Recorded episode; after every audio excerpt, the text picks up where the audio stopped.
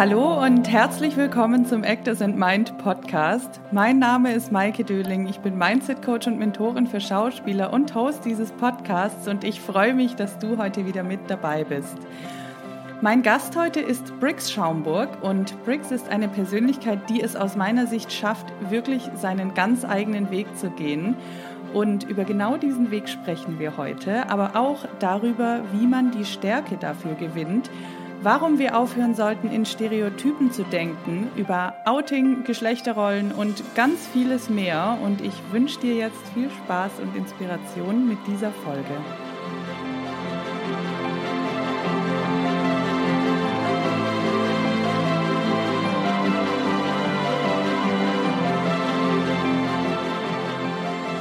Heute den wundervollen Brix Schaumburg zu Gast. Er ist Sänger, Schauspieler, Podcaster und ähm, wie ich finde auch ein Vorbild, was das Thema angeht, seinen individuellen und einzigartigen Weg zu gehen. Er ist Deutschlands erster offiziell geouteter Trans-Schauspieler und ich freue mich sehr, dass du heute mein Gast bist. Herzlich willkommen im Podcast, lieber Brix.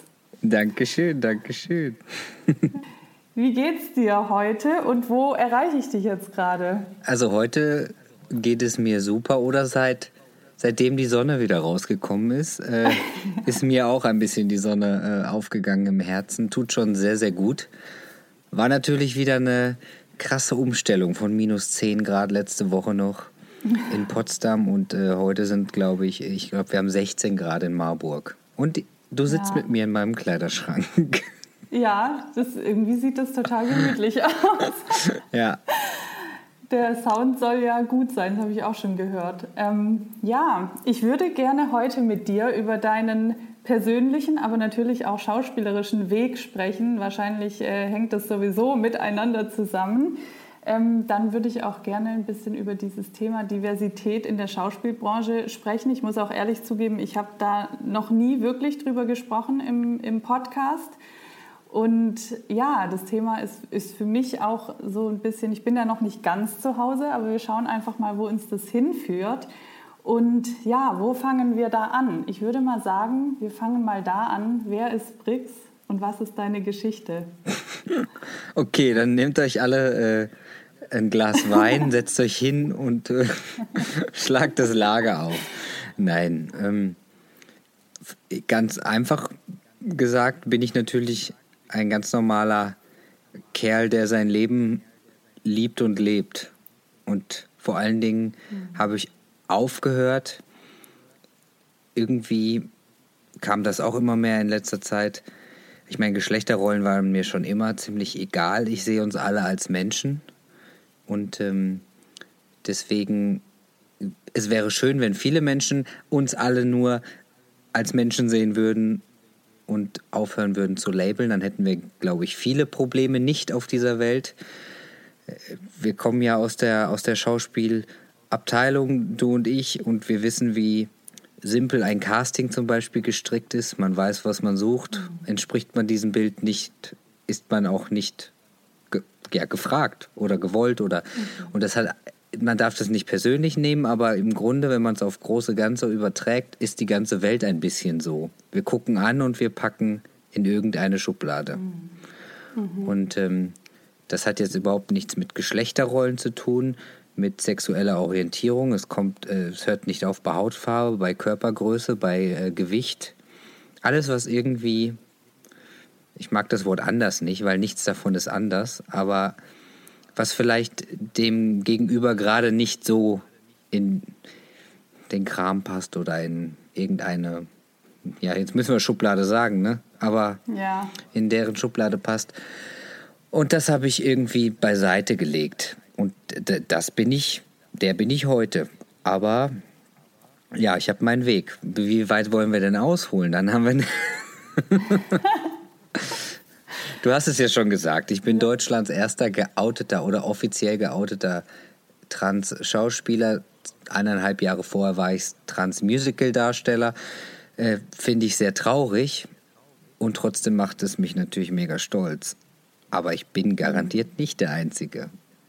Und ähm, mhm.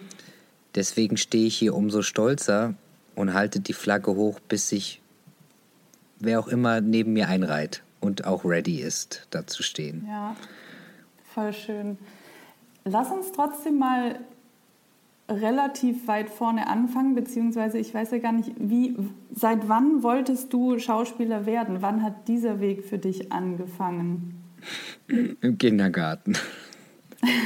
Also jeder Geburtstag meiner Eltern war eine reinste Performance. Ähm, ich habe schon immer performt.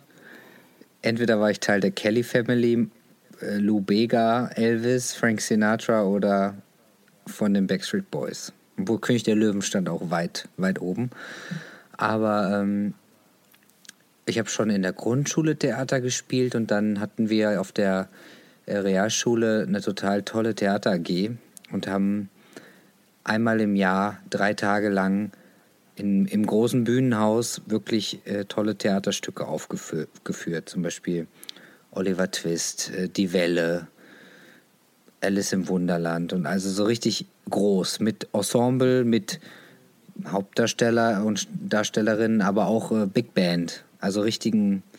Die Musik AG hat dann, das haben sich alle zusammengefügt dann am Ende und das war richtig, richtig cool. Dreimal vor 850 Leuten, also das, das fing schon fünfte Klasse an.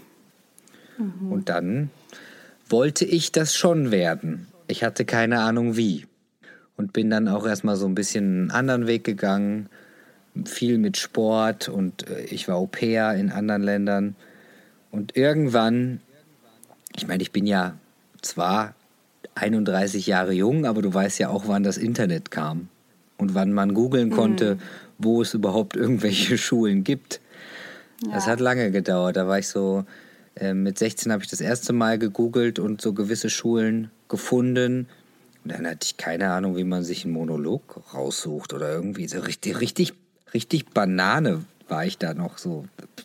Habe ich mir aus irgendwelchen Filmen so Stücke rausgeschrieben und dann habe ich das irgendwie gemacht und das war ganz toll, war das. Ja, es ist interessant. Ich überlege auch gerade, also ich, ich war ja noch ein paar Jahre vor dir dran mit, also ich bin ja noch ein paar Jahre älter als du und ich weiß gerade ehrlich gesagt auch nicht mehr, wie ich mir damals die Schauspielschulen rausgesucht habe und die Mono also ich hatte auf jeden Fall so einen Stapel an Monologbüchern. Ja. Ich hatte, ähm, ich, ich hätte mir gewünscht, ich hätte jemanden mit Ahnung in meinem Umfeld gehabt oder irgendwie jemand, der sich dafür überhaupt interessiert, weil zum mhm. Beispiel meine Frau hatte schon viel mehr Berührungspunkte damit. Also da, wo ich wohne, gibt es kein Theater. Da gibt es auch keine Theaterszene. Also und hier äh, in Marburg zum Beispiel gibt es das ja alles. Und da hätte man irgendwie, und hier gibt es auch eine riesengroße Bibliothek oder so. Aber da, ich komme halt vom Dorf, Dorf, da gab es das nicht. Und dann hätte ich vielleicht auch schneller mal so ein Monologbuch gefunden. Oder ich glaube tatsächlich gab es doch auch Bücher mit den Vorsprechen und all das. Das muss es doch gegeben haben, weil die, die Schulen gab es ja. schon vor dem Internet. Das, es muss es gegeben haben. Es gab aber zu der Zeit auch schon Internet, aber ich kann mich nicht mehr daran erinnern. Damals habe ich auch viel mit solchen Listen gearbeitet, die man irgendwo hatte oder in irgendwelchen Monologbüchern standen, glaube ich, auch die Schauspielschulen drin. So war das, glaube ich. Ja. Und dann habe ich die halt angeschrieben oder, mit, oder Per Brief, ne? muss man wahrscheinlich noch richtig hinschreiben.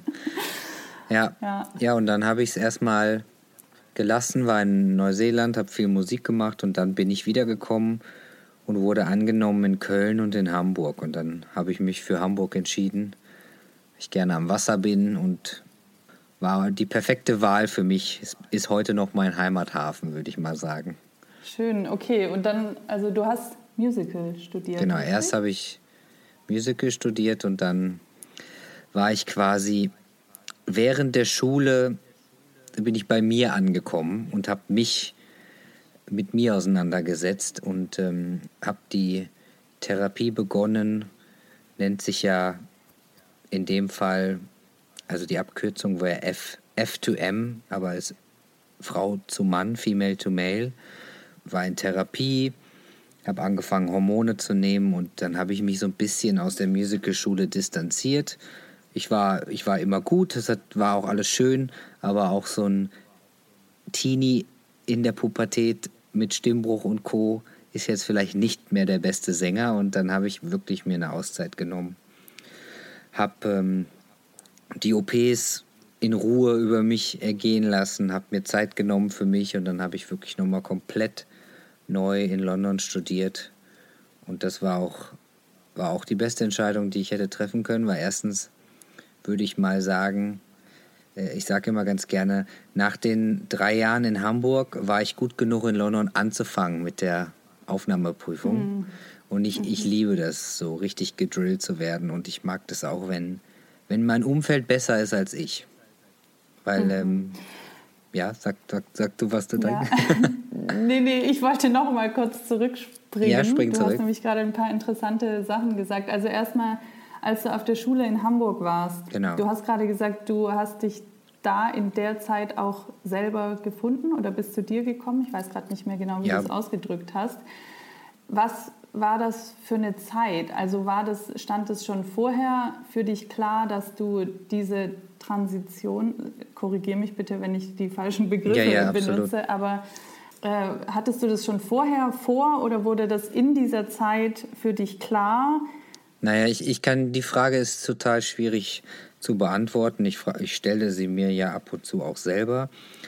Wenn ich mein Leben so zurück, also wenn ich es reflektieren lasse, dann äh, war mir schon vieles klar oder hätte mir auch vielleicht viel schneller klar sein können. Aber ich habe einfach nur, im Grunde habe ich einfach nur gelebt. Ich habe nicht so viel, mhm. als Kind habe ich einfach gemacht. Die äußeren Umstände waren immer wieder die, die mich so in das binäre Muster zurückgedrückt haben. Also binär im Sinne von Mann, Frau. Mehr gibt es nicht. So denken wir ja immer noch viel. Und in Hamburg habe ich mich, glaube ich, einfach frei genug gefühlt, akzeptiert genug, um mir einzugestehen, hey Leute, ich glaube, ich muss jetzt wirklich was machen. Und dann ähm, mhm. habe ich in einer TED-Doku im Abspann beim UKE, also die Uniklinik Eppendorf, Hamburg, ähm, gesehen, man kann sich da melden. Und ich habe da einfach angerufen. Und dann hatte ich einen mhm. Therapieplatz, im Grunde erstmal zum Ausprobieren, aber ich bin dann da geblieben, weil man muss ja es ist immer noch nicht geändert, das habe ich dieses Jahr gelernt, aber ähm, im Grunde gilt transsexuell immer noch als Krankheit oder ist immer noch ein Krankheitsbild. Ja, und deswegen muss man eine Therapie machen und wird von vielen anderen Menschen mit Gutachten bombardiert oder entblößt sich, zieht sich immer wieder sinnbildlich nackt aus, legt sein Leben auf den Tisch für sehr viele fremde Menschen, die einem sehr viele Katalogfragen stellen. Das ist sehr, ähm, hm. sehr interessant und ich habe die Unterlagen mal rausgekramt letztens irgendwann. Ich habe es gelesen. Also ich weiß, dass ich sehr, sehr, sehr krass verdrängt habe und dass ich es ganz schlimm finde, was da drin steht. Also die Fragen haben nichts damit zu tun, ob mich dadurch jemand besser kennenlernt oder nicht. Das sind wirklich ganz banale Fragen. Ähm, und da stehen so Sätze drin. Ziemlich, ziemlich zitiert steht da drin. Äh, mir sitzt ein junger Mann gegenüber, auch nicht halluzinierend und hat, ist männlich gekleidet und hat moderne männliche Hobbys wie Kitesurfen, Fußball, bla bla. Und dann dachte ich so, jetzt so, okay, krass. Das macht mich also ein Mann.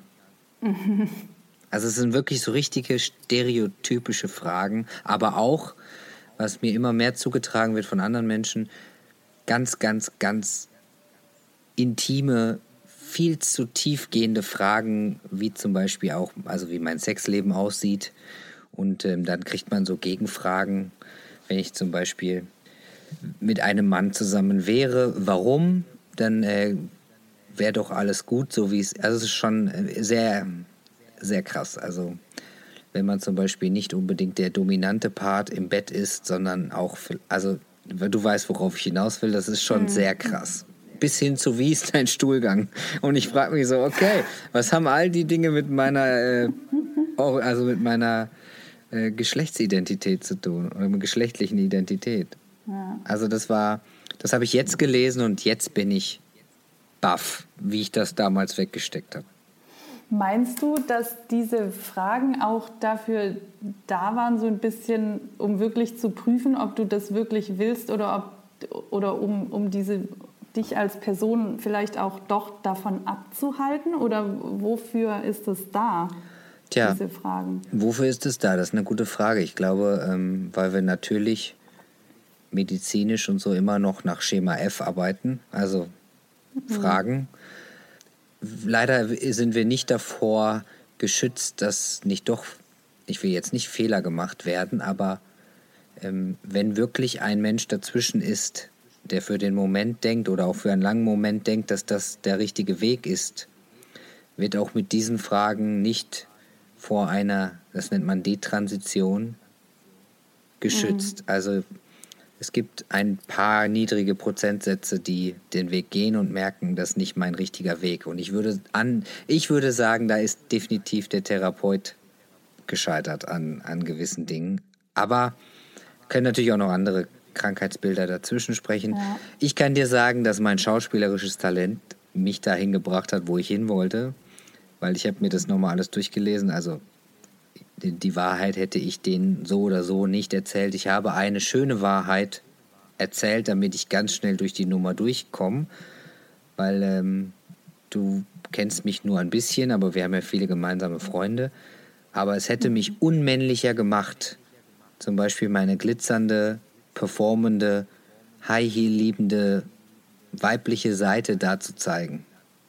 Und mhm. es macht mich nicht ein Stück weniger männlich oder menschlich, mhm. wissen wir ja. ja. Aber das hätten die zum Beispiel alle hinterfragt, ganz, ganz doll hinterfragt und auch so ja schon eher penetrant, dass man, wie du gerade gesagt hast, jemanden vielleicht ein bisschen versucht, von dem Weg abzubringen. Aber mhm. ich, äh, da liegt der Fehler zum Beispiel auch wieder eher bei den anderen, weil äh, ich darf mich ja so definieren, wie ich möchte. Aber ich weiß ja. jetzt von vielen meiner Kollegen und Kolleginnen, die auch auf der Reise sind, dass zum Beispiel viele von uns, ich gehe jetzt, sag jetzt, gehe jetzt von den Männern aus, sich zum Beispiel einfach die Haare abschneiden. Ich hatte aber genauso schöne Haare wie du. Und heute zum Beispiel hätte ich die wieder gern. Mhm. Wächst mir jetzt nicht mehr. Das hat andere Gründe. aber ähm, weißt du, das macht, was, was ist daran männlicher oder weiblicher? Ja. Aber das, das so plump äh, war das ein bisschen, wenn ich das heute zurück mhm. also zurückdenke. Und deswegen bin ich froh, dass ich noch auf der Musicalschule war, weil da durfte ich einfach sein. Da waren alle irgendwie ein bisschen anders. Ah, und äh, anders im besten Sinne, also gar nicht natürlich. Wir waren, glaube ich, alle einfach wir. So, so meine ich das. Ja.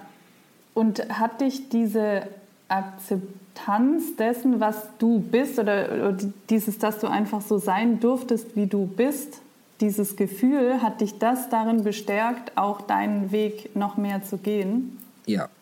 ja. Ich habe mich nie, ich möchte das Gefühl nicht kennen, wie man sich fühlt, wenn man sich sehr einsam fühlt, alleine, hm. vielleicht auch nicht akzeptiert, nicht gewollt, nicht angenommen. Mhm. Ich, ich habe sehr oft immer das Bild im Kopf, was wäre, hätte ich vielleicht einen Kfz Beruf gelernt oder irgendwas, wo wirklich ganz, ich habe ganz viele Geschichten gelesen, wo wirklich die Menschen morgens zur Arbeit gehen und da noch diese Umkleiden zum Beispiel sind. Und wo dann wirklich mhm. irgendwie kein Platz mehr war für mhm. Frauen oder Männer, die eben sich äh, weder in der einen Kabine noch in der anderen finden. Also da bin ich sehr dankbar, ja. dass ich da einfach in dieser Welt war.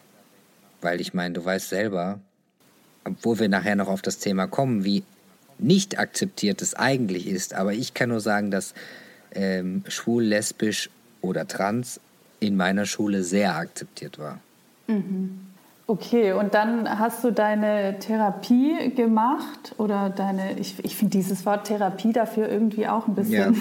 Ich habe die Zwangssitzungen abgesessen. du hast die Sitzungen abgesessen. Nein, ich habe mich gut, ich habe mich sehr gut mit dem jungen Mann verstanden. Das war auch wirklich noch vom UKE ja eher so das Starterprogramm. Also ich war auf jeden Fall einer der mhm. Vorreiter in Hamburg. Jetzt ist das alles eine, ein, ein riesen, riesen Ding und viele Wartelisten und alles geht nicht mehr so schnell wie damals. Mit dem habe ich mich sehr gut verstanden. Also das äh, es war nicht der mühsame Teil, so die, die anderen Sachen, die bürokratischen Sachen. Aber du äh, wolltest bestimmt jetzt eh noch was anderes fragen. Ja, ich wollte jetzt gerne mal auf die, die Zeit in der Schule. Also in, du bist ja dann nach London gegangen und hast gesagt, du hast dann nochmal neu angefangen zu studieren. Und ich habe auch in einem, einer deiner Podcast-Folgen gehört, du hast gesagt, das war für dich quasi wie nochmal so ein Cut oder so ein Neuanfang. Ja. Wie, wie war diese Zeit dann? Was war das für eine Zeit für dich dort? Ich glaube, es war die beste Zeit meines Lebens. ähm, das sage ich zwar öfter, es kommt nämlich immer mal wieder noch eine bessere, aber ähm, ich habe an meinem Geburtstag den Brief aus London gekriegt, dass ich angenommen wurde. Ähm, Traum-Szenario, eine, eine Musical-Klasse mit zwölf Leuten. Also wirklich. Mhm äh, wenn wer was falsch macht, wird auch sehr gesehen. Jeder muss äh, schwarze Klamotten anziehen, immer, immer gestylt aussehen, immer ein Headshot dabei haben. Es war halt wirklich ernst des Lebens. War richtig, richtig geil. Ich kam dahin, ich war einfach Bricks, keiner kannte mich und keiner musste irgendwas anderes wissen, außer dass ich jetzt. Ich war der Deutsche, wir hatten natürlich so fünf aus anderen Ländern und äh, war, also das war geil. Und dann habe ich noch gesagt, was du wahrscheinlich auch gehört hast, ich musste ja, also A, musste ich alles neu lernen. Und äh, B, war ich halt wie so, wie so ein Otto, der auf einmal so ein Ferrari vor der Tür hatte. Und vorher bin ich halt nur Vespa gefahren. Ich, war, ich konnte halt, ich war halt viel schneller, viel stärker. Und ich musste irgendwie erstmal lernen, mit dem, mit mehr PS mit mir selber umzugehen. Ne? Also das war sehr interessant. Also du meinst alles neu lernen im Sinne von singen wahrscheinlich, weil die Stimme anders ist? Ja, ich hatte halt voll den Stimmbruch, ne? Ich bin in, in London bin ich schon fünf Noten höher geklettert beim Gesangsunterricht und das hat sich bis jetzt noch viel getan, aber ich wurde halt nach den OPs muss man sich ja erstmal regenerieren, da ist ja viel los im Körper, am Körper, seelisch und als dann einfach alles verheilt war, konnte ich das erste Mal gerade stehen, Schultern runter, Brust raus, stolz. Stol aber es, es war ein großer, also ein langer Prozess. Ich stand jetzt nicht plötzlich einfach gerade, sondern ich musste mich immer wieder daran erinnern, weil man hat ja diese Schonhaltung, die, die ist ja jahrelang antrainiert. Ne? Also das war mhm. ein Akt, mhm. aber mal Ballett und äh, Stepptanz und Jazz als ich zu tanzen, ohne sich verstecken zu müssen, war, mhm. Das war, ist unbeschreiblich. Weil Steppen allein mit einer, ich glaube, dreieinhalb Kilo extra Gewicht nach vorne, die man nicht haben möchte, ja. äh, Steppen ist ja eine, eine Nullnummer. Also das, das konnte ich nicht in mhm. Deutschland. Ich war richtig, richtig schlecht. Und dann auf einmal kann man es halt lernen, weil man äh, in den Spiegel gucken kann, weil man sich angucken kann. Mhm. War, hat lange gedauert. Deswegen musste ich das alles nochmal noch mal machen. Also im Kern wusstest du ja eigentlich schon immer, wenn ich das richtig verstanden habe, so dass wer du bist, ja. ne? Aber die Hülle hat sich halt verändert. Genau. Also ja, ich stelle mir das, so wie du das gerade beschreibst, ist es echt so ein, wie so ein Befreiungsschlag. Ja. Oder dass halt einfach auch Körper und Geist oder Körper und Seele eins sind. Ja. Und ich glaube, ähm, das Herz und die Zufriedenheit oder mhm. auch das Selbstvertrauen und also ich bin ja jetzt heute, ich bin definitiv, man sagt ja so oft, ich bin wie ein anderer Mensch. Bin mhm. ich natürlich nicht. Mhm. Ja. Aber als, als hätte Buddha sich in mich gesetzt. Also ich bin unfassbar gelassen, unfassbar ruhig, unfassbar zufrieden und dankbar, sehr, sehr, sehr, sehr dankbar. Und früher war ich das Gegenteil. Und bist du dann, nachdem du fertig warst mit der Schule in London, mit dem Studium, bist du dann direkt wieder nach Deutschland zurück? Oder wie ging dann quasi deine Karriere los nach der Schule? Mm, nee, ich bin in London geblieben, habe ähm, tagsüber ein bisschen umgeschwenkt. Ich habe Social Media Marketing gemacht für eine Firma, die wir alle kennen aus Deutschland, mit meinem besten Freund zusammen und äh, durfte aber so viel für meine Karriere tun, wie ich wollte. Weil, äh, naja, mein Zimmer in London hat 920 Pfund gekostet, das sind über 1300 Euro. Da muss man schon ein bisschen für arbeiten. Und dann habe ich ein paar Werbungen gedreht, äh, gespielt, viel Drag gemacht oder äh, gesungen. Aber das ist ja in London wirklich sehr, sehr krass, so dass fast alle irgendwie, also selbst alle erfolgreichen Leute, die irgendwo arbeiten, haben meistens irgendwie noch einen zweiten Job oder noch irgend, also ist halt einfach schon so ein bisschen krasses Durchbeißen. War aber sehr schön. Ich habe sehr viel Tanzunterricht noch genommen und dann war irgendwann, weil die haben in, in London spielt man nie wirklich lange irgendwas. Also auch diese, ich weiß nicht, ob du schon mal von Panto-Stücken gehört hast. Das sind diese an Weihnachten rum machen die so, ja, es ist im Grunde ist es ja Pantomime, aber ist es nicht. Panto ist unfassbar übertriebene Comedy. Weihnachtsstories mhm. oder Cinderella und die Stiefschwestern sind meistens Drag Queens. Es ist wahnsinnig lustig für Kinder, aber auch für Erwachsene. Und die spielen halt mhm. halt allerhöchstens so zweieinhalb Monate. Ja, und auf dem West End zu landen. Also die Träume, die habe ich dann, äh, das habe ich jetzt mal dezent äh, an den Nagel gehangen. Dafür bin ich zu ehrlich zu mir selber. Also mit Schauspiel könnte man vielleicht noch dahin kommen, aber West End und Broadway kannst du schon enorm vergleichen und würde ich jetzt auch nicht mit dem deutschen Markt vergleichen. Aber da zu landen ist schon, schon eine andere Kiste. Ja, ich bin dann bei der Meerjungfrau gelandet in Deutschland, aus London. Bin dann rüber, war gar nicht sicher, ob ich in Deutschland bleibe. Aber ich habe auf jeden Fall, die, die brauchten so einen Notfallprinzen, dann bin ich zum, zur Meerjungfrau geflogen. Und dann bin ich aber tatsächlich, weil ich auch die ganze Zeit gefühlt noch eine Fernbeziehung geführt habe, wieder nach Hamburg mhm. gegangen. Habe London aber immer bis heute sehr vermisst. Du hattest ja ähm, davor nicht wirklich in Deutschland in der Karriere gestartet oder kannten dich die Leute trotzdem schon? Ne, witzigerweise habe ich in dem Winter 13 die drei Fragezeichen gespielt. Unoperiert hat kein Mensch gemerkt. Also obenrum. Ich habe einfach alles äh, sehr krass wegtrainiert und äh, man nennt es immer so liebevoll abgebunden. Mhm. Aber ähm, ja, hat kein, das hat keiner gemerkt. Aber ich habe mich natürlich nicht wohl gefühlt. Da habe ich einfach mal eine Saison hier gespielt, aber ich wollte mehr. Also ich wollte immer mehr von mir. Und deswegen habe ich, mhm. ich weiß gar nicht, habe ich noch irgendwas gemacht, kam jetzt später. Nee, kam später. Dann habe ich so ein paar kleine Werbungen und so gemacht in Hamburg. Und dann ging es irgendwann immer weiter. Also ich, ich bin ja bis heute würde ich mich nicht, also ich liebe die Aufteilung. Bühne, Werbung, Synchron, Film, Fernsehen, Kinder, Theater, Prävention, mhm. Musik. Ich, ich mag, ich würde nie, nie mich äh, da irgendwie labeln oder eingrenzen. Ich glaube, mhm. das ist auch schade, wenn man das als Künstler tut. Aber ich höre es immer wieder, wenn man jemandem erzählt, ich bin Schauspieler oder ich weiß nicht, wie du das wahrnimmst, aber wenn man das sagt, dann kommt ja die erste schöne Frage ist, ah, wo spielt denn gerade mit? Ist natürlich der Knaller. Und sonst ja. ist es ja irgendwie, ich fühle mich immer blöd, wenn man alles aufzählt, was man macht. Das ist irgendwie, wirkt so, wie ich nicht bin. Also es wirkt mir, es wirkt too much. Weil es gibt halt die Leute, die immer schön aufzählen, was sie alles machen und wir wissen alle, ja, ja, ja. ja, absolut. Also so nehme ich das auch wahr, ja. tatsächlich. Ich habe jetzt einen neuen Satz. Sag mal. Weil, also ich habe ja aufgehört, schon lange mich einzukategorisieren, deswegen sage ich, ich mache ich mach alles außer Porno. Und dann habe ich eine Pornoanfrage gekriegt.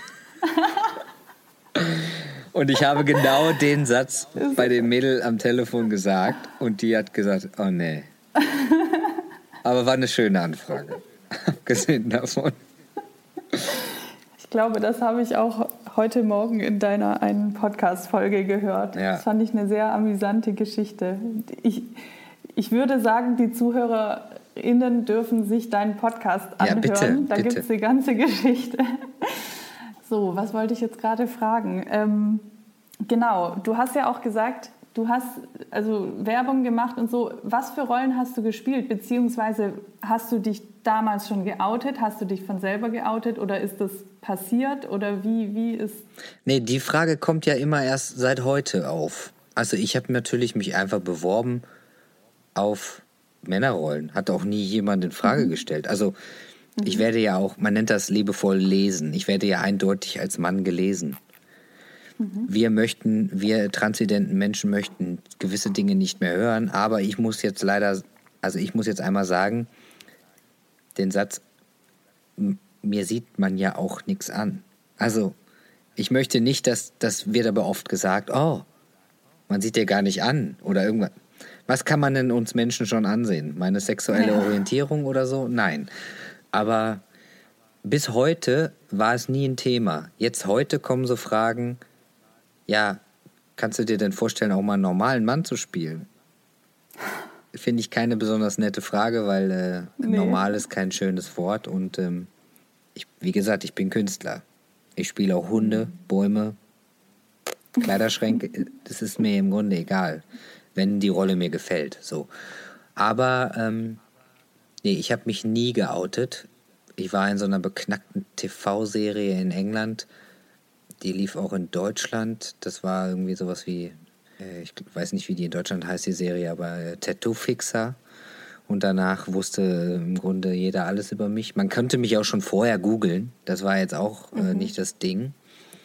Aber ich habe es nie erzählt. Und das hat sich ja geändert. Also das heißt, das Internet hat es erzählt, quasi. Äh, ja, jein.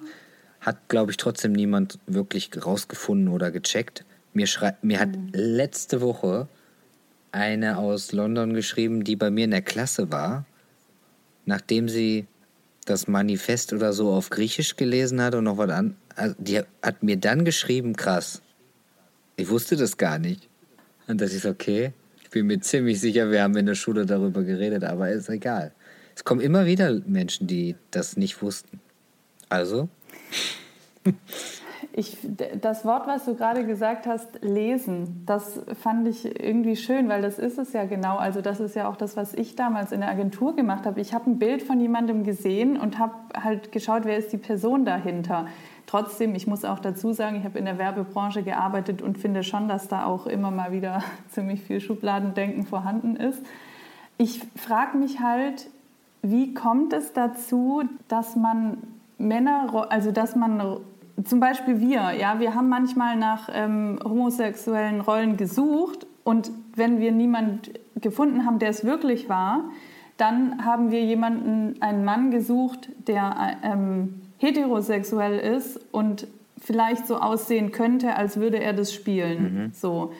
Und ich frage mich, also es gibt ja auch oft Rollen, die besetzt werden mit heterosexuellen Männern, die jemand Homosexuellen spielen, aber andersrum nicht. Warum ist das so? Ja. Also ich meine, das ist ja nur, weil wir wissen, dass jemand homosexuell ist, denken wir auf einmal, der könnte nicht einen heterosexuellen Mann spielen. Also warum, ja. woher kommt dieses Denken? Ja, also ich finde, also das Thema ist ja gerade mega groß. Und ja. ähm, ich meine, wenn du mich jetzt fragst, für mich ist es alles falsch daran. Ne? Also jeder Mensch sollte ja. alles spielen können und dürfen, aber solange es noch so ist, wie du gerade gesagt hast, dass die Umkehrvariante nicht funktioniert, solange zum Beispiel bin ich ein Trans-Schauspieler. Natürlich bin ja. ich einfach nur ein Mann und ein Schauspieler, mhm. aber nicht solange eben Minderheiten irgendwie falsch ja, ich nenne es jetzt mal gehalten werden oder einfach so dumme Sätze kommen, wie ich schon gehört habe von Kolleginnen. Eine äh, lesbische Darstellerin durfte die Mama nicht spielen, weil sie das ja nicht hätte nachvollziehen können. Entschuldigung? Weißt du, da, da ich sage dann immer so drastische Beispiele und das äh, mache ich auch nur einfach, um es zu verdeutlichen. Aber ich, oder ich hatte letztens eine Rollenanfrage für einen jungen Pädophilen. Mhm. Kann nicht, also hab ich das, muss ich das erlebt haben, damit ich das spielen kann? Also, das ist doch nicht unser Job. Entschuldigung. Nee. Und ähm, dann nehme ich jetzt alle anderen drastischen Beispiele mit da rein, aber ein Serienkiller, ein, ein junger Familienvater, der seine Kinder und Frau umgebracht hat, das ist doch alles gang und gäbe zu sehen im Tatort, egal wo. Das haben die Menschen noch nicht erlebt. Also, Entschuldigung, Schauspiel, egal welche, welche äh, Schauspieltaktik äh, oder Art deine ist, also wie zum Beispiel Meißner Acting oder so, deine Emotionen und deine Reise, wie du an die Emotionen kommst, die suchst du dir bitte von woanders. Also das hat ja nichts mit, mit der echten äh, Situation zu tun. Also das, das finde ich, das finde ich so schade, dass da irgendwie auch die Kunst dann einfach flöten geht. Ne? Mhm. Ne? Also, ja. oder sucht euch einfach gute Schauspieler, wo eben so Dinge keine Frage sind. Aber oft hat es natürlich was mit Geld zu tun, mit Werbe, Werbeträgern, mit Gesichtern, die man haben will. Aber ähm, dann kommen wir wieder zu den anderen Punkten.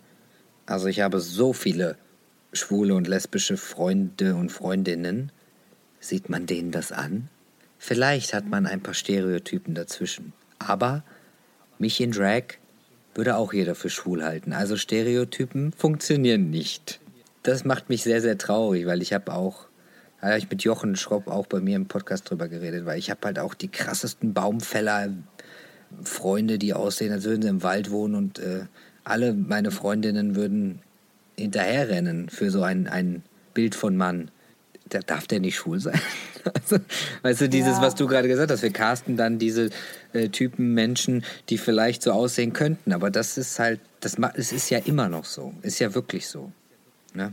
Oder Menschen mit Tattoos können keine lieben Rollen spielen.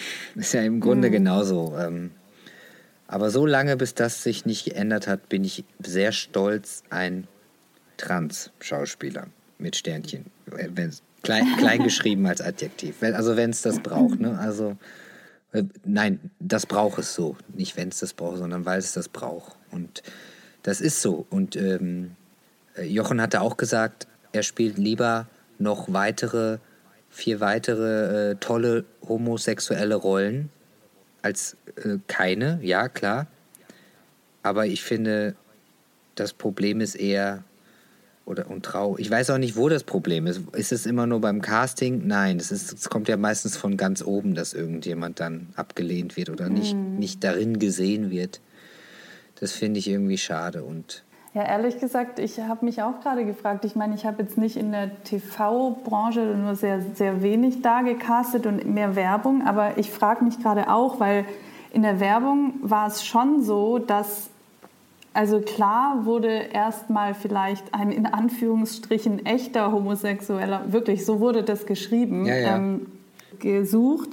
Und wenn dann die Castingagentur zu uns ankam und sagte so, hey, kannst du uns noch mehr Vorschläge schicken? Ähm, wir sind noch nicht fündig geworden, dann sage ich, sorry, ich habe niemanden mehr, ja. also der, der wirklich echt homosexuell ist. Und dann sagen sie, ja, egal, dann schick mir jetzt andere. Und ja, ja, genau, die Sätze kenne ich ja. Aber auch, man müsste es einfach generell öffnen. Es gibt ja so viele tolle queere Menschen. Klar, ja. auch noch äh, non-binär und alles kommt auch noch dazu. Aber es gibt ja auch, ich habe heute Morgen ein tolles Telefonat geführt, queer zu sein heißt ja nicht, dass du dich als bisexuell äh, oder lesbisch oder trans einkategorisierst, sondern queer ist ja auch einfach, wenn du zum Beispiel gerne so für mich, für mich ist es das.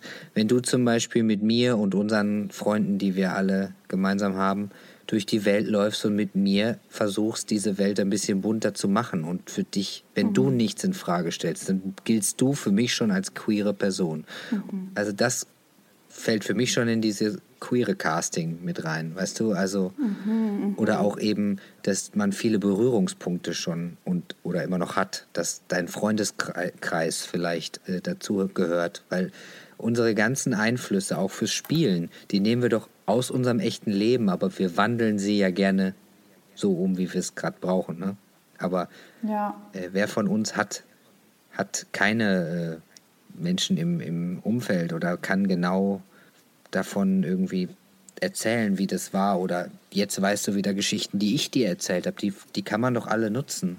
Kann man doch alle. Ja, auf total. Ich meine, ich, ich wurde jetzt auch aufgrund von dieser Act-Out-Kampagne da war tatsächlich auch eine Klientin von mir dabei und mit der habe ich noch ein paar Wochen vorher darüber gesprochen, wie es denn wäre, wenn, wenn sie das öffentlich macht. Und die hatte auch eine Riesenangst und ich wusste dann gar nicht, dass sie da ihr Bild eingesendet hat, aber ich habe richtig gemerkt, dass in ihr, das war für sie ein Riesenschritt, die hatte auch eine totale Angst davor und hat es dann aber trotzdem gemacht und ist halt durch diese Angst durch und jetzt und sie hat halt dann jetzt auch so viel tolles positives Feedback bekommen und ich glaube, dass das für sie auch ein Riesenschritt war, so in ihrer Persönlichkeit einfach mehr zu sich zu stehen, auch öffentlich und durch diese Angst auch durchzugehen, nicht mehr besetzt zu werden, weil ich habe auch ähm, andere Freunde, die, die sich nicht geoutet haben, weil sie einfach diese Angst haben, dann nicht mehr besetzt zu werden. Ja.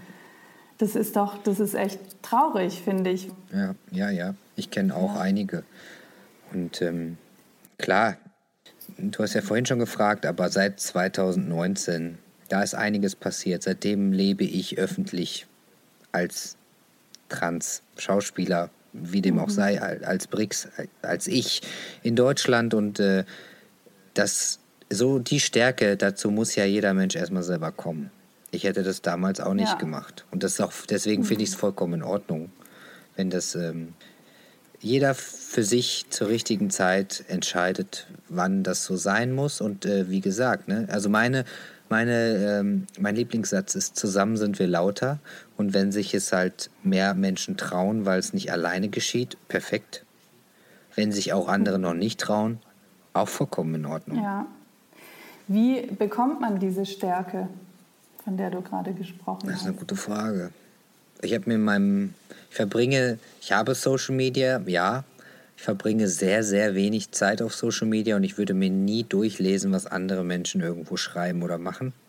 Das ist sowieso schon mal so eine toxische Angelegenheit, kann ich jedem nur empfehlen, lasst es einfach sein. Und ähm, dann habe ich einfach ein sehr, sehr schönes Umfeld. Ich habe eine tolle Familie, ich habe äh, eine wunderbare Frau, ich habe tolle Freunde und jeder Mensch, der mir nicht gut tut, hat absolut nichts in meinem Leben zu tun. Hört sich sehr radikal an, aber ich vergeude meine Zeit einfach nicht. Habe ich, hab ich keine Zeit für. und, äh, nee, ich finde, das hört sich gar nicht radikal an. Also ja, aber das äh, machen ja wirklich sehr, sehr wenige. Aber immer mehr. Ich äh, kenne viele, die so denken. Und äh, ich habe mich sehr mit, also mehr mit mir selbst befasst, beschäftigt. Ich mache viel Sport, aber ganz anders als früher. Früher habe ich gepumpt, äh, war viel, viel, viel im Fitnessstudio, habe mich verglichen mit anderen Menschen. Heute meditiere ich viel, mache Yoga, aber habe ich damals schon, in London habe ich schon angefangen, viel Bikram-Yoga zu machen. Und ähm, ich liebe es, Menschen zu beobachten und dann sehe ich in jedem Menschen, wie unwohl sich irgendjemand fühlt. Oder wenn man unbeobachtet mhm äh, irgendwo steht, denkt man natürlich, man wäre unbeobachtet.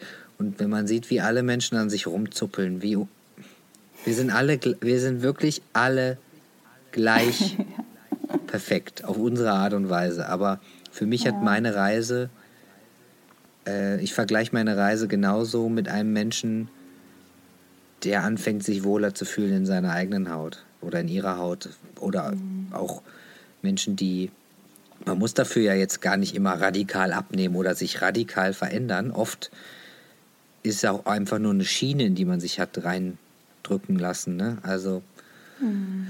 ich, kann, ich kann nur dazu sagen, jeder, jeder sollte seinen Weg einfach gehen. Wir werden immer Leute neben uns haben, die das nicht verstehen. Möchtest du der Tortenbacker, Bäckerin des Jahres werden? Einfach go for it. Mach, einfach machen. Das ist halt einfach, wir werden immer gefragt, oh, bist du sicher, machst du nicht was Vernünftiges, Mann? Nur weil es für dich was Vernünftiges ist, heißt es ja noch lange nicht, dass für mich was Vernünftiges ist. Ne? Aber mhm. ich habe aufgehört mit diesem, das von anderen auf mich projizieren zu lassen. Was, also das passiert einfach immer noch zu oft. Ja, ja, absolut. Also mir fällt da also jetzt gerade heute Morgen hatte ich ein Thema im, im Business Coaching tatsächlich. Es klingt jetzt erstmal, als wäre es ein anderes Thema, aber ist es nicht. Ich bin gestern hier ange, äh, vorgestern hier angekommen, also für die, die jetzt gerade zuhören, ich bin äh, auf Lanzarote seit ein paar Tagen und dann hatte ich so ein bisschen Ruhe und auf einmal kamen in mir so voll die Gedanken hoch, wo ich gemerkt habe, so hey, das sind überhaupt nicht meine Gedanken, ja. Ich bin jetzt hier gerade auf Fuerteventura und fange an, mich selber dafür zu verurteilen, dass andere hier nicht sein können, dass ich das nicht verdient hätte, dass ähm, ich kann doch nicht hier arbeiten. Und also es waren so wirklich ganz viele so komische Gedanken, die hochkamen, wo ich gemerkt habe, so nee, das ist gerade überhaupt nicht meins, das kommt irgendwie von der Gesellschaft oder von meiner Familie, die, die denkt, die bestimmte Glaubenssätze hat oder Werte oder sonst irgendwas. Und um jetzt auf dein Thema zurückzukommen, es wird halt einem so vieles eingeredet, was man tun sollte, wie man sein sollte oder zu sein hat. Mhm. Deswegen finde ich das, was du gesagt hast, mit das Umfeld ist extrem wichtig. da stimme ich dir total zu, weil das ist einfach so, wenn die Menschen einem Energie ziehen und einem Sachen einreden, die, die nicht der eigenen Wahrheit entsprechen, dann macht es einen halt unglücklich. Ja. Ich glaube, dieses ähm, Zulassen, dass man spürt, wer überhaupt Energie zieht, das dauert, ja. das dauert für viele am allerlängsten. Also wenn man, weiß nicht, Beispiele kennst du auch, viele Menschen haben so WhatsApp-Chats mit Familienmitgliedern. Würde ich niemals haben wollen. Ich hasse WhatsApp-Chats und ich kenne keinen, der sie nicht hasst, aber die haben sie. Und dann wird da irgendwie so unnötig viel Energie verballert mit so Sachen. Und dann denke ich mir so, ich, weil ich irgendwie in einer Theaterwohnung oder so mal öfter mit so Leuten zusammen gewohnt habe, die so verschiedene Muster hatten. Und dann war da wieder irgendwas und dann haben die sich so daran aufgehangen oder aufgehalten und ich dachte so, lass doch einfach, also drop, mach doch, schmeiß doch einfach aus dem Fenster dieses, das jetzt, was da ist. Und dann dieses, nein, aber, aber, aber, aber und dann dachte ich so, krass, okay, also, also ich bin halt wirklich noch so, wenn ich irgendwie was möchte von irgendwem, ich, ich bin noch so ein Mensch, ich rufe an oder ich telefoniere. Ich schreibe auch noch Briefe oder Gedichte oder Songs selber. Und äh, wie gesagt, also manchmal ist so dieses, weil wir wissen auch nicht, welcher Tonfall gemeint ist, manch, also meistens. Das führt auch noch zu Problemen bei WhatsApp. Oder E-Mails.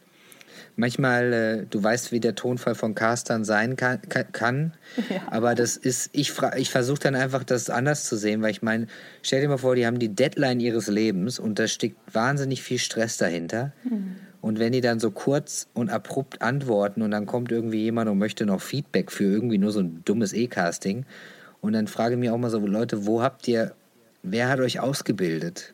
Die haben für euch keine Zeit. Also auch nicht böse gemeint, aber ich bin unfassbar dankbar, dankbar für die Schule in London, wirklich. Also da kann, mhm. ich, äh, kann ich nicht vergleichen mit irgendwas, was ich in Deutschland jemals gesehen habe. Ja, also du hast auf jeden Fall recht. Das ist wirklich genau so, wie du es gerade beschrieben hast. Man hat keine Zeit und das hat mir im Herzen wehgetan, dass ich, also deswegen bin ich irgendwann aus dieser Branche raus, weil ich mich wirklich, jetzt kann ich mich eins zu eins um die Leute kümmern. Ja, und die, auch dieses persönlich nehmen. Einfach nicht persönlich nehmen, bitte. Ja. Wenn es nicht passt, ihr schlagt ja, wie viele schlägt ein, also sagen wir jetzt gerade, ich nenne es immer jetzt gerade liebevoll, der Teich ist ja voller Piranha. Jeder will den Job haben, der gerade auf dem Markt ist, weil jetzt gerade mhm. ist nicht viel auf dem Markt. Und ich weiß, wie viele E-Castings ich reinkriege. Und auch wenn ich in der Shortlist bin, jede Agentur schickt äh, die, ja, vielleicht 20 Favoriten raus, aber wie viele Agenturen gibt es? Und die kriegen mhm. auch nur einen, nee, leider alle raus. Mehr kriegen die ja auch nicht. Mhm. Mhm. Und ähm, ich habe bis jetzt immer nur, nette E-Mails gekriegt, jetzt aber ich frage dann trotzdem nicht nach Feedback oder warum. Also das wissen die ja auch nicht. Eben, das wollte Man, ich auch gerade sagen. Es hat nichts mit mir persönlich zu tun, sondern vielleicht hatte ein anderer Darsteller noch eine Locke mehr irgendwo. Ist ja egal, brauche ich mich nicht dran aufhalten. Mhm. Ja, absolut.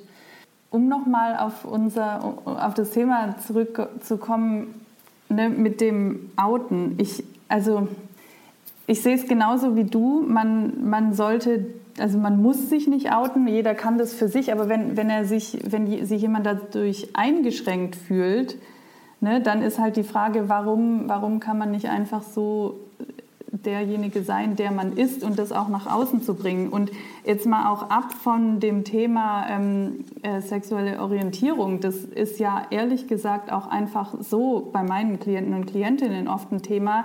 Wie kann ich wirklich die Person die, sein, die ich bin? Ähm, weil viele haben dieses Thema, ich bin zu viel oder ich bin zu wenig oder sonst irgendwas. Wie kann man noch mehr diesen Mut haben, die Person zu leben, die man im Kern ist und wie findet man die überhaupt? Es gibt ja auch Menschen, die, die verloren haben. Ja gut, ähm, das sind natürlich zwei große Themen, aber ich ja. könnte zum Beispiel mit der, man kann es ja so sehen, also wenn es zum Beispiel wie bei deiner Klientin ist, wo es so beschäftigt, ist es ja be belastend. Ja. Ich würde, ich könnte nicht leben, wenn mich was so belastet. Ich bin sowieso ein Mensch, ich kann dann nicht schlafen, ich denke ganz viel nach aber ich finde, es ist auch vollkommen in Ordnung, wenn man einfach lebt und sich nicht betiteln lassen muss. Ich finde auch, also wenn man sagen muss, ich bin bi, kann man, aber ich finde es auch vollkommen in Ordnung, wenn man sich einfach von, wenn man sich verliebt und nicht so Gedanken darüber macht, in welches Geschlecht jetzt oder auch nicht immer so für rechtfertigt. Aber das äh, ticken wir ja alle unterschiedlich und ähm, ich würde auf mein Gefühl hören. Wenn ich mich nicht trauen würde, meinen Partner oder Partnerinnen durch den Park zu laufen oder mich für andere verstecke, dann ist es falsch. Mhm. Wenn ich das für mich selber nicht brauche, was ja auch viele machen, viele sind ja auch nicht äh, touchy oder äh, wollen irgendwas öffentlich leben, das ist ja auch vollkommen in Ordnung. Aber ich glaube, hört einfach auf euer Bauchgefühl oder euer Herz. Ähm, wenn man vor allen Dingen Richtung schlaflose Nächte geht oder Bauchschmerzen oder Unwohlsein, dann läuft auf jeden Fall was falsch, würde ich jetzt mal mhm. ganz stark behaupten. Und sich selbst zu finden, ja, sind wir auch wieder beim nach innen mal reinhören. Ich habe mittlerweile auch, also wenn wir im Kreis stehen würden, kann ich mich blitzschnell zu den Menschen, die mit mir im Kreis stehen, umdrehen und auch bei jedem Menschen ein bisschen anders schon reagieren oder agieren, weil ich ganz schnell spüre, wer mir gegenüber ist oder wie der Mensch tickt. Viele von uns haben eine große Klappe, können mit mehr umgehen oder die meisten haben eine große Klappe, können mit gar nichts umgehen. Oder, ähm, ja, weiß ich nicht. Großkotz muss einfach erstmal direkt einen von Bug geschossen kriegen. Aber ich bin halt immer nett, aber ich kann auch ganz anders. Aber ich würde zum Beispiel nicht mit dir so reden, sondern da kann aber jetzt hier direkt einer stehen und ich würde den sofort in die Schranken weisen und würde dich wieder positiv auffangen. Aber das, ja. ich weiß nicht, wo ich das gelernt habe. Ich glaube beim Reisen in anderen Ländern. Mhm. in Länder gehen, Menschen sehen, die nichts haben und so zufrieden sind, hat mir die Augen geöffnet. Wir sind, wir, wir motzen den ganzen Tag auf den höchsten Luxusleveln. Wir sind so richtige, Arschlöcher, was vieles angeht, finde ich. Wir wollen immer mehr, wir wollen immer das Beste und für, für viele andere Länder wäre nur ein Zehntel von dem, was wir haben, schon gut genug. Und ich glaube, das war schön zu sehen. Und äh, werde ich nie vergessen. Werde ich nie vergessen. Ein schöner, ein schöner Satz äh, ist zum Beispiel, wenn du in Neuseeland auf eine Geburtstagsparty gehst, dann bringst du dir dein Sixpack mit. Also du gehst mit einer Handvoll zum Geburtstag. Und dass du da bist, ist das Geschenk. Und du trinkst deine eigenen Sachen. Äh, Snacks stehen dann vielleicht parat.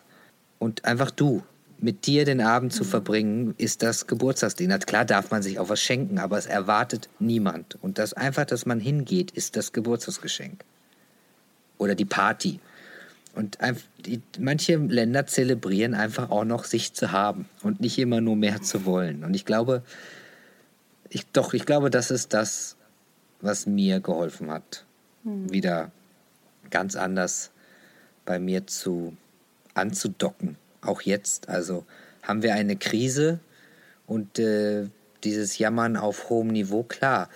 Es geht mir aber besser, wenn ich weiß zum Beispiel, dass es allen gerade so geht. Ne? muss ich dann nochmal extra mich beschweren, wie schlimm es ist, dass Theater nicht aufhaben. Ich glaube, wir, also brauche ich nicht nochmal extra sagen. Mhm. Wir wissen es alle. Und wir fühlen es auch alle. Ja, das fand ich gerade schön, was du gesagt hast. Dass du da bist, ist das schönste, größte Geschenk. Ja. Ja, und das, ich glaube, das ist auch was, was sich viele, glaube ich, viel mehr noch bewusst machen dürfen, gerade auch wenn es jetzt, äh, auch in der Schauspielbranche, ne, es reicht, du selbst zu sein. Klar, natürlich muss man sein Handwerk können und so weiter, aber ähm, ja. ja. ich glaube, das ist das Besonderste, wenn man einen Menschen äh, oder den Menschen sieht, der da steht einfach. Dann, dann ist ehrlich gesagt auch alles andere egal. Ne, ob der jetzt schwul ist oder lesbisch oder was auch ja, immer. Das sowieso, ja, ja. In dem ja. Moment, wo ich eine Person sehe, ist, ist es mir egal was ja. der Hintergrund ist. Ja. Gab es irgendwann mal eine Zeit, in der du mal sein wolltest wie irgendjemand anderes? Ja, ja auf jeden Fall. Ich, ich wollte immer so sein wie äh, Miley Cyrus oder äh, Jessie J. Ja. Aber es war nie so, dass du nicht äh, das Gefühl hattest, so, oh, ich, ich möchte jetzt jemand anderes sein, weil ich habe das Gefühl, dass du schon so ein starkes Gefühl dafür hast, wer du bist und was, also und dem auch gefolgt bist. Ja. Ich habe mich aber auf jeden Fall schön prägen lassen von so Persönlichkeiten. Äh, Jessie J wurde übrigens damals auch von ihrem Management geraten, niemals zu erwähnen. Ähm, damals äh, hieß es, dass sie halt auch äh, ja, bi ist oder auch mal auf Frauen steht. Das wurde ihr abgeraten. Ist schon, schon länger her natürlich. Ich glaube, dann hatte sie, war sie ja auch mit einer Frau zusammen. Das hat mich auf jeden Fall immer sehr beruhigt. Ähm, und Miley Cyrus ist, ja, ist natürlich auch eine Kanone. Macht mhm. im Grunde macht, macht, was sie möchte. Und ähm, da fallen natürlich andere Künstler und Künstlerinnen auch noch rein. Klar, Freddie Mercury oder ähm, also werden immer noch als bunte Vögel bezeichnet, aber eigentlich sind das die normalsten von allen. Also weißt du, die, die leben einfach ihr Leben. Ja, absolut. Ich glaube, ganz ehrlich, ich glaube, wir alle, also da kann ich nur von mir selber sprechen. Ich glaube, ich könnte selber auch noch viel bunter sein. Ich habe es mich einfach ganz lange nicht getraut. Ja, ist aber, ist es kackegal wann, weißt du? Ja, ist es nie zu spät. Das sagen aber auch immer viele. Ja, aber jetzt bin ich schon so alt. Wo denn? Weißt du, es gibt keine Ausrede. Es ist ja auch ein Weg, ehrlich gesagt. Ich meine, jetzt äh, vor einem halben Jahr hätte ich wahrscheinlich gedacht, so, boah, jetzt bin ich aber schon einen Riesenschritt gegangen. Und jetzt denke ich mir so, ja, vor einem halben Jahr war ich aber noch bei weitem nicht so wie jetzt. Also es ist ja, ne, es, ist, es ist ein Weg und es ist ein Prozess. Und, ja. Ähm, ja. und wir müssen uns bitte freimachen davon, dass wir uns vergleichen mit denen, die neben uns stehen. Nur mhm. weil ich jetzt für viele schon irgendwo stehe, habe ich aber trotzdem dasselbe Gefühl bei, mit anderen Menschen und denke mir so, ah krass, da könnte, da könnte ich jetzt auch schon sein. Ja. Also wir können uns alle miteinander vergleichen, bringt ja nichts, wir sind nicht die anderen. Aber das machen wir auch mit anderen. Also zum Beispiel, für mich, hat, für mich ist so vieles miteinander verknüpft. Ähm, Geschwister zum Beispiel, die nicht denselben Stoffwechsel haben und der eine oder die eine fühlt sich zu dick und sagte mal ja, aber die isst viel mehr als ich. Wir haben nicht denselben Stoffwechsel wie unsere äh, Nebenmänner oder Frauen. Hört mhm. auf, euch zu verurteilen für, ja, aber die arbeitet viel weniger als ich und verdient viel mehr Geld. Egal. Dann sorg dafür, dass du das auch tust. Wir sind, wir stehen uns immer selber im Weg. Immer. Ja, ja, absolut. Und deswegen, Vorbilder sind super. Sucht euch irgendwas Buntes, Wildes aus, was so ein bisschen aussieht, als hätte fearless, also ohne Angst, durch mit dem Kopf durch die Wand. Aber es ist halt, äh, hat mir geholfen. Ich habe, also sage ich dir jetzt, aber ich habe Jessie J einen krass langen Brief geschrieben. In der Schule in Hamburg saß sie auf dem Boden, habe ihr ein Lied geschrieben und äh, habe ihr einen Brief geschrieben, dass ich mich in ihrer Musik gefunden habe und ihr sehr dankbar bin. Ach, schön. Ja. Apropos Vorbild, irgendwie bist du ja jetzt auch in so einer Vorbildfunktion oder Rolle und du hast ja auch deinen Podcast gestartet vor ein paar Monaten. Herzfarben heißt der. Was ist deine, ich nenne es jetzt mal Mission mit dem Podcast oder auch überhaupt mit deinem ganzen Wirken in der Öffentlichkeit? Du stehst ja jetzt einfach auch in der Öffentlichkeit. Ja, für mich in erster Linie ist es äh, Dankbarkeit für, man darf nicht vergessen, Audio Now gehört zu Bertelsmann, also mein Podcast ist bei Bertelsmann unter Vertrag, dass die mir Verhör nein, Gehör verschaffen haben. das wollte ich sagen, dass die mir helfen, eine Stimme zu geben, zu sein, ist einfach mega schön. Bis jetzt sind alle meine Gäste meine Freunde oder Bekannten oder Menschen, die mir auf meiner Reise begegnet sind. Ich hoffe natürlich, dass sich das auch noch mal ändert und dass wir da auch irgendwelche großen, vielleicht auch mal Tabu-Themen oder auch so so No-Gos mit Menschen oder auch so richtig Diskussions-Podcast-Folgen mal haben, fände ich auch toll. Aber ähm, es bedeutet mir auf jeden Fall alles. Ich bin sehr dankbar und ähm, es hört sich jetzt krass an, aber ähm, wenn sich, weil mir schreiben natürlich auch viele oder mir, mir, mich fragen Leute um Rat oder auch Eltern, bitte schreibt mir gerne. Aber wenn sich zum Beispiel wegen mir jemand äh, nichts antun würde, weil er vielleicht lieber mit mir redet oder merkt, dass es irgendwie auch anders geht, dann äh, das sind so Momente, die sind unbezahlbar, weil es ist, jetzt wäre gelogen, wenn ich nicht schon so Nachrichten gekriegt hätte. Mhm. Also, ihr seid nicht alleine. Keiner von uns ist alleine, übrigens. Mhm. Das ist wichtig. Also ich meine, klar ist es jetzt hier ein Actors Podcast, aber wir haben alle dieselben, alle dieselben Probleme. Ja, absolut.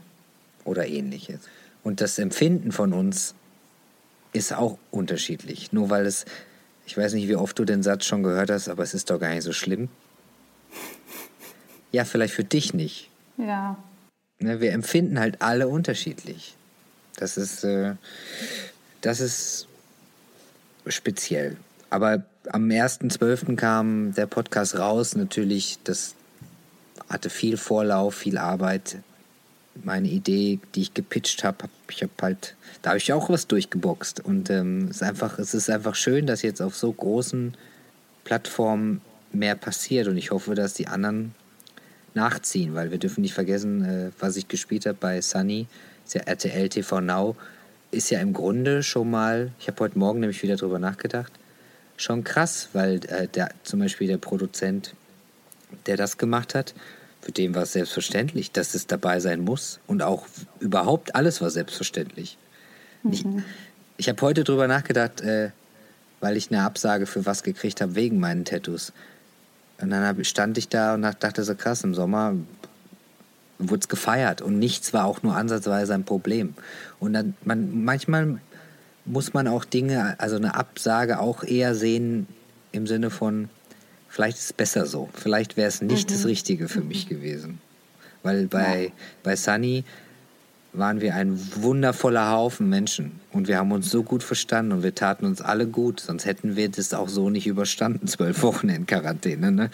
Und äh, das muss man ab und zu einfach mal mitdenken, mitbedenken, dass das. Magst du ganz kurz sagen, für die, die es jetzt nicht gesehen haben, worum es da geht? Also was ist Sunny, die Serie? Ähm, wir haben Sunny, wer bist du wirklich gedreht? Da wurde Sunny eine äh, Dame, ein, eine Charakter ein Charakter, gibt es von Charakter, gibt es eine weibliche Form?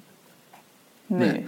Okay, also ein, ein, ein, Charakter nee. aus GZSZ wurde quasi rausgenommen und ist auf ihre eigene Reise gegangen und es wurde ein bisschen erzählt, wie, woher sie kommt, was sie erlebt hat.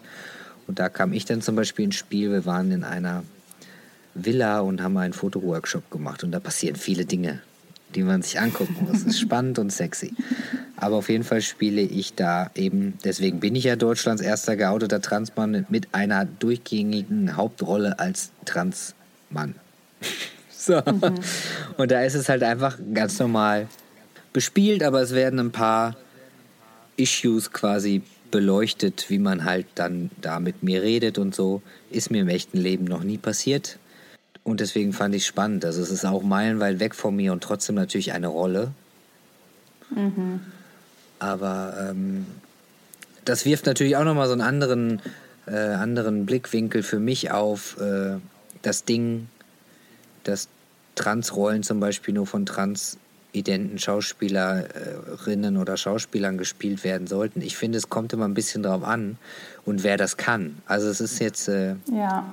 weißt du, wenn es so richtig too much wäre, dann würde ich es wahrscheinlich eher annehmen, als wäre es mir, wenn es mir zu oberflächlich ist. Wenn ich einfach so den den Quoten-Transmann spielen würde, der so, ein, so beiläufig dahin plätschert, wäre es, glaube ich, für mich jetzt nicht relevant. Mhm. Aber so richtig, wenn es so ein richtiger, wenn es sehr, sehr tiefgründig wäre und sehr, sehr wichtig, weil es zum Beispiel sehr echt wäre, wie mit manchen Transmenschen zum Beispiel, was, was alles passiert in der Welt, glaube ich, fände ich das, fände ich das zum Beispiel sehr wichtig und wäre sehr dankbar, wenn ich sowas spielen dürfte zum Beispiel. Mhm. Aber es das heißt mhm. nicht, dass jeder, jeder andere da gefestigt genug für wäre. Also ich glaube, man muss viel reden, damit wir, damit wir einfach mehr verstehen. Und ähm, was auch vielleicht ein Problem ist, natürlich werden die Geschichten nicht oft genug erzählt im, im Film und Fernsehen. Ne? Also ähm, ich würde mir wünschen, es würden alle Geschichten erzählt werden von allen Menschen, die es gibt. Es gibt mhm. viel mehr mhm. Vielfalt, als wir sehen. Und dann sollte es vielleicht auch einfach von Menschen geschrieben werden, die eventuell ein bisschen mehr Ahnung haben. Ich glaube, das ist auch noch so ein mhm. Problem. Mhm. Wow, ja, das ist natürlich auch echt ein Rattenschwanz, was da noch alles Ja, dahinter absolut. steckt. Ja, aber es stimmt. Ich, trotzdem, ähm, ich glaube, es, die Diskussion um Diversität im deutschen Fernsehen vor allem, die geht ja jetzt auch schon seit einiger Zeit und ich glaube, da tut sich auch. Ja, aber hast du das Gefühl, dass, dass sich da auch was ändert jetzt aktuell? Ich glaube, wir müssen jetzt erstmal kurz ähm, diesen Stillstand abwarten und dann gucken, was alles Neues kommt. Ist gerade ein bisschen Ja. schwierig mit den ganzen äh, Verboten, aber ähm, ich hoffe, dass sich was tut. Hm. Ich lasse mich auf jeden Fall überraschen. Ich bin jetzt nicht so, ich würde jetzt nicht nur mit Vorurteilen irgendwo reingehen. Und was sich bei mir tut, na, da, ja, das weiß ich. Und ähm, sehr, sehr, sehr, sehr krasse Anfragen von Dingen, die mir viel bedeuten. Also so tiefgründigere Arbeit. Synchronverbände, die sich bei mir melden, weil die die Sprache anpassen wollen oder Wikipedia, generell synchron oder also, also so schöne Dinge, die sich wirklich mit der Materie befassen. Das bedeutet mir natürlich auch viel. Rollenangebote, ja, schickt mir gerne auch welche, wenn Ja. ihr wollt. Aber ähm, einfach ja, für Sichtbarkeit sorgen und dass eben, es muss noch viel mehr Aufklärung passieren, viel mehr Aufklärung. Ja, ich fand es auf jeden Fall, also auch was du gerade vorhin gesagt hast, mit dem ne, eine Absage gekriegt wegen Tattoos und dann war es aber eben vielleicht auch einfach nicht die Rolle. Das ist auch was, was ich tatsächlich immer mal wieder, ich habe auch eine Folge nur um dieses Thema Absagen gemacht und das sehe ich genauso und ich glaube halt, wenn jemand wirklich den Mut hat, er selbst zu sein, ähm, dass dann auch die Rollen kommen, die zu einem passen. Ja. Und ich glaube, dann ist es egal, ob man, ja, ob es jetzt hier um sexuelle Orientierung geht oder was auch immer. Also es geht einfach darum, die, die Person, der Mensch zu sein, der man ist. Absolut, absolut. Ja, lieber Brix, ähm, wir kommen zum Ende unseres Gesprächs. Gibt es noch etwas, was ich heute nicht gefragt habe, was du gerne noch loswerden möchtest? Ich glaube, wir haben, wir haben viel mit auf den Weg gegeben. Also Ja, bleibt bei euch, seid ehrlich zu euch, aber auch bitte zu allen anderen. Und äh, nee, go your way. Und äh, hört mal in meinen Podcast rein. Herzfarben. auf jeden Fall, genau. Da komme ich auch gleich dazu. Was sind deine aktuellen Projekte? Wo kann man dich finden? Wo kann man dich sehen, hören, etc.? Ihr findet mich im Internet unter Brix Schaumburg. Kommt man ziemlich schnell zu meiner Webseite oder ich glaube, da ist alles aufgelistet. Das ist auf jeden Fall einfach. Bei Instagram findet ihr mich auch unter Brick Schaumburg oder Tree Soul, wie der, die Baumseele. Und momentan kommt mehr Musik. Sehr schön. Okay, ich werde das alles sehr gerne verlinken Sehr in den Show Notes. Ich kann den Podcast sehr empfehlen. Ja, ich danke dir sehr für dieses Gespräch. Ich danke dir. Ich glaube, das ähm, war inspirierend für die, unsere Zuhörerinnen und Zuhörer. Ich danke dir für deine Arbeit, die du tust. Ich glaube, das ist ganz wichtig und ja, ich wünsche dir viel Freude bei allem, was du tust, weiterhin, dass du weiterhin so gut deinen Weg gehst und ja, ich bin gespannt, was alles von dir noch zu hören und zu sehen gibt. Ich danke dir. Danke für deine Zeit und genieß die Sonne. Das werde ich tun. Tschüss.